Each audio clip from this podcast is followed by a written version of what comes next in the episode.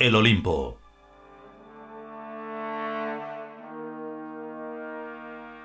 Sexto capítulo. Segunda parte.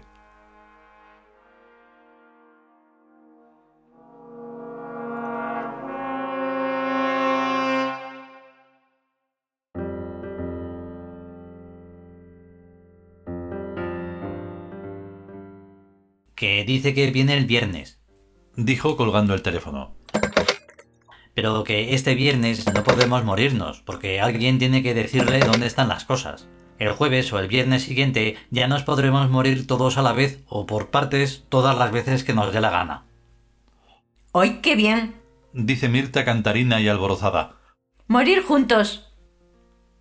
Podría ser en un accidente de tráfico. Sugiere K. En un coche de la reserva cabemos los cinco. Tú conduces, Eli, que eres más experta. Y en eso quedaron.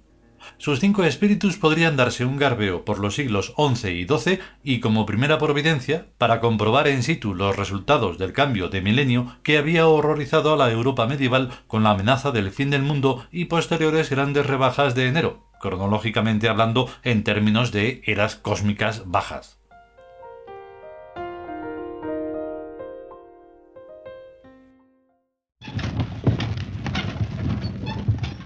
Cinco peregrinos iban con sus calabacines montados en una carreta. ¿Qué os sugiere esta época arcaica y maloliente de comienzos de este milenio? Pregunta K a sus cuatro compañeros de viaje en un mal latín aprendido de cualquier manera en cualquiera sabe dónde. Es fascinante. Que podríamos ir a ver la tumba de Prisciliano, el llamado Santiago, Con este trastolor dice Eli. No llegaríamos ni en una semana. Ni en un mes. Dice K. Trasladarse al siglo XI tiene sus propios inconvenientes, aunque distintos de los del siglo XX. Aquí no hay Rolls. Dentro de lo que cabe, dice Lord un poco mosqueado, esta carreta es de muy buena marca. Es la traducción del siglo X de la Mercedes que nos ha prestado mi padre. Tiene muy buenos hierros y una gran suspensión. Pues yo estoy molía. Se queja Mirta bajo su disfraz de peregrina. Aguanta un poco, Dice Eli. que pronto estaremos en la carretera de la Galia. Solo nos faltan 50 o 60 estadios de los romanos. ¿Y eso cuánto es en el sistema métrico decimal? Le pregunta Mirta. Como 6 o 7 kilómetros, digo yo. ¿No, primo? Pregunta acá. Ni idea. Yo siempre me hago un lío con las medidas.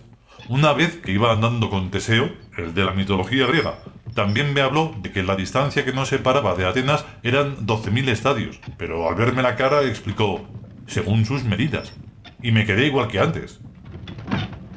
¿Y tú crees que viajando por el tiempo se puede uno enterar de cosas nuevas que no registre la historia? Pregunta Lord como a propósito. La mayor parte de la historia no está escrita, y la poca que está escrita es tan mentirosa como lo que cuentan los periódicos del siglo XX. En el futuro es todavía peor, porque las cosas que allí se ven o lo que allí acontece no tienen traducción al pasado, o muy incompleta. Ese ha sido siempre el problema de los profetas. Tienta Mai acá. Más proféticos que nosotros no hay nadie, y aún así nos las vemos y nos las deseamos para traducir a vivencias humanas pretéritas hasta las más rudimentarias ideas y conceptos básicos del futuro. ¿Cómo se puede traducir un isclaliscopio de forma inteligible para el siglo XXI? Pues Is es serpiente. Cla me parece que es evidente. Lis es todavía. Y Cops es copios. O sea, un aparato para poder ver a los dinosaurios. Sí, eso sí es verdad. Pero ¿cómo puede comprender una persona del siglo XXI que exista un aparato que conecta con una realidad viva en el remoto pasado 60 millones de años atrás? Por narices tiene que pensar que se trataría solo de imágenes residuales, como las que viajan por el espacio, y no de transferir la percepción a ese momento. Si esa gente no sabe ni lo que es un momento, Protesta Eli.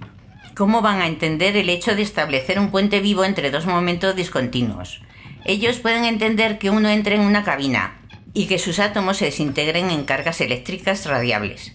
y que en otra cabina de la Tierra, de la Luna o de otro planeta más o menos próximo, esos mismos átomos sean recogidos y reconstruidos, y uno siga viviendo. Pero ese viaje lo pueden admitir en el espacio, no en el tiempo, porque dan por supuesto que el tiempo fluye y que fluye desde pasado a futuro. Muy buena lección, sí señora. Dice Mai imitando el latín sureño del primo K. Pero el problema no está tanto en ignorar la inmovilidad del tiempo como en el cerril apego que los humanos tienen a sus épocas. Nosotros en realidad no viajamos, Dice K con naturalidad. sino que simplemente paseamos por el Olimpo visto aquí en forma de universo. Pues vaya si está mal solada esta zona del Olimpo. Se queja Mirta. Hay dos maneras de perder el sentido del ridículo. Dice K. Una es yendo por debajo, como hacen los humanos, que ni siquiera se dan cuenta de la ridiculez de sus vidas efímeras y alicortas. La otra es yendo por encima, importándonos un pimiento lo que piensen de nosotros las miles de generaciones humanas efímeras y alicortas. Vaya mierda de humanos. Perder el sentido del ridículo es imprescindible para atreverse a viajar o a pasear por el tiempo pasado y por el tiempo futuro. Dice Mai. Pues es lo que nos permite desplegar las alas de los espíritus. En efecto, primo. Refrenda K. Cuando aterrizamos en una época, no tenemos más remedio que empaquetarnos las alas, dejándolas invisibles en nuestras espaldas, bien plegaditas para que no se noten las plumas. Alto ahí. Que yo no tengo plumas. Dice Lord. Ni nada que se parezca a plumas. Mis alas son de murciélago y de las más elásticas que hay. Era un decir, primo. Rectifica K. Las alas de un espíritu son de luz mental, todo lo elásticas que quieras, pero blancas, y se parecen más a como pintan a los ángeles que a como pintan a los demonios. Son blancas porque emiten resplandor, un tipo de energía que solo producen las mentes de los dioses cuando destruyen con su pensamiento la mentira de la noosfera humana, vulgarmente llamada nube negra, y también Hiwon. Pues tú no te quedas corto dando lecciones. Se queja Mirta viajera. El pensamiento está para pensar, Dice Mai. pero puede pensarse con radio muy corto, como hacen los humanos, o con radio infinito, o casi infinito, como hacen los espíritus, para obligar a la estructura del holograma a agigantarse, y así dejar el sitio al vuelo de tales espíritus. Y dale con las lecciones. Protesta Mirta. ¿Cuándo vamos a llegar al sitio ese que a mí casi se me están haciendo varices en los pies? Todo depende de nuestra capacidad traductora. Dice K en un latín algo mejorado. Cualquier simple acto en cualquier mundo tiene muchas posibles traducciones en todos los demás infinitos planos de realidad. Eso me interesa. Dice Mai siempre ansioso de aprender. Sabemos que la semántica y la física son intercambiables y reversibles, como lo son el hecho y el significado del hecho. Donde normalmente suele fallarse es en la traducción o interpretación del hecho y en la traducción o interpretación física del pensamiento. A cada civilización corresponde un universo que incesantemente va plasmándose en torno a ella. Nosotros somos dioses. No lo parecemos con estas fachas, pero somos dioses.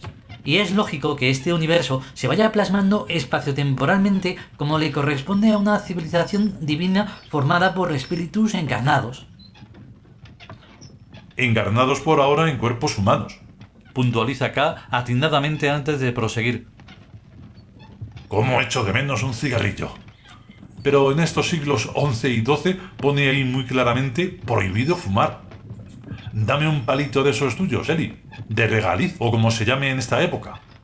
Gracias. Eli se sacó de un bolsillo una carterita perfumada sin dejar de conducir a los dos bueyes que tiraban de la carreta y se la tendió a K diciéndole, Enciéndeme uno también a mí. lo que K hizo con gusto.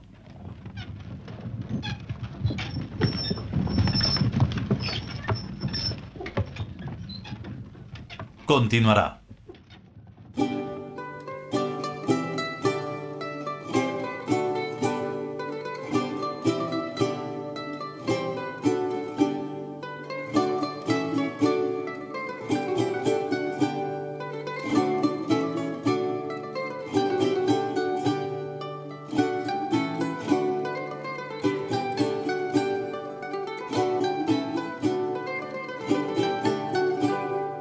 Qué bien que baila Gil, oh qué bien que baila Gil, con las mozas de Badajoz,